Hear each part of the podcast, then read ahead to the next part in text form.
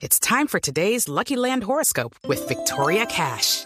Life's gotten mundane, so shake up the daily routine and be adventurous with a trip to Lucky Land. You know what they say. Your chance to win starts with a spin.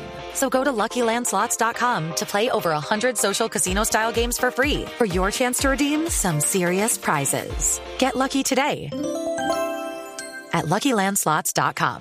Available to players in the U.S., excluding Washington and Michigan. No purchase necessary. VGW Group. Void or prohibited by law. 18 plus. Terms and conditions apply.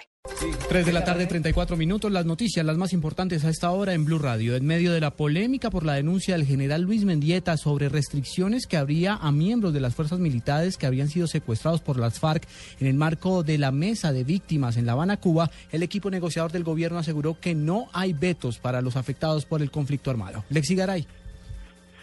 Juan Camilo, a través de un comunicado emitido por los delegados del gobierno, se desmintieron estas afirmaciones, asegurando que muchos uniformados han sido víctimas en medio del conflicto de graves violaciones a los derechos humanos, infracciones al derecho internacional humanitario y en consecuencia no deben ser excluidos de su condición de servidores públicos. El texto además reitera que no hay, no hay vetos para ninguna de las víctimas que quiera ser oída en la mesa de La Habana y libra de toda responsabilidad al equipo encabezado por Humberto de la Calle sobre la selección de los grupos de víctimas que viajarán a la isla. Pues aclara que esta labor está a cargo de la Organización de Naciones Unidas en Colombia y del Centro de Pensamiento y Seguimiento del Proceso de Paz de la Universidad Nacional con el acompañamiento de la Conferencia Episcopal. Lexi Garay Álvarez, Blue Radio.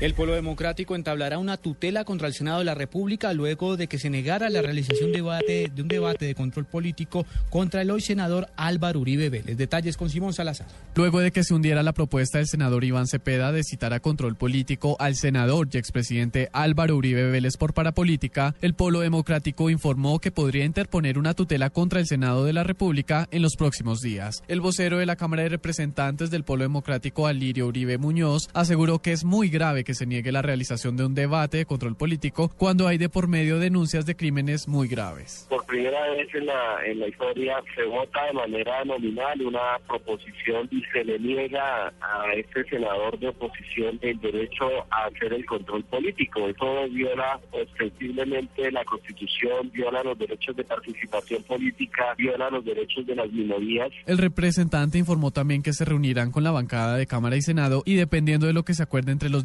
voceros podrían decidir interponer una tutela. Simón Salazar, Blue Radio.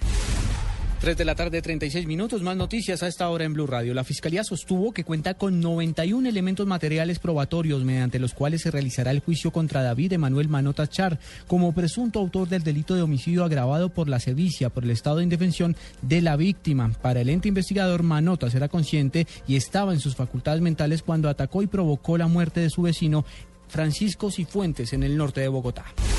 El concejal Diego García Bejarano aseguró que por falta de control, el desorden administrativo y financiero y algunos problemas con los contratistas que manejan el tema de basura cero en Bogotá, las metas propuestas en el plan de desarrollo por el distrito no se podrán cumplir en lo que resta de la alcaldía de Gustavo Petro.